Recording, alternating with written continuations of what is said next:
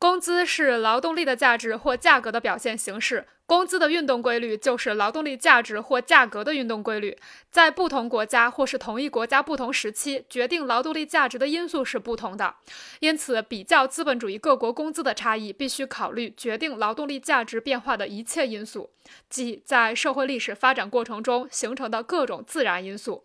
比如劳动者必须的生活资料的价格和范围、工人受教育的费用、劳动生产率的发展状况以及劳动的外延量和内含量。所以，即便最肤浅的比较，也应该先将不同国家同一行业的平均日工资转化为长度相等的工作日。此外，还必须把计时工资转化为计件工资，因为只有计件工资才是计算劳动生产率和劳动力含量的尺度。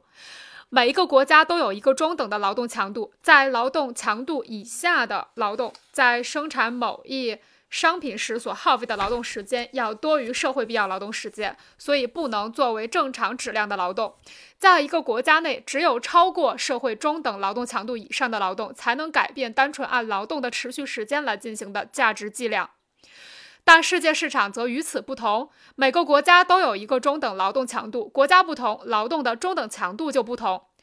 国际市场的商品价值是以世界中等劳动强度的平均数作为计算尺度的，因此在同一时间内，强度较大的国民劳动将比较小的国民劳动生产出更多的价值，即能获取更多货币。但是，价值规律在国际上的应用不仅受到劳动强度的影响，还受到劳动生产率的影响。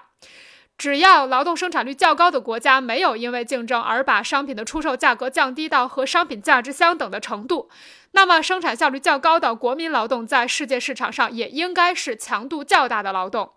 同一劳动时间生产的商品，在发达国家可以表现为较多的货币，不发达国家只能表现为较少的货币。由此可得结论：资本主义发达国家的名义工资比不发达国家高。但绝不是说实际工资也是如此。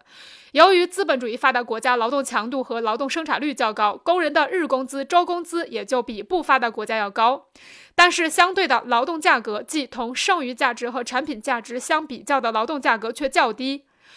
资本主义发达国家工人的名义工资虽然看起来较高，但由于劳动强度和劳动生产率较高，资本家占有的剩余价值也就更多。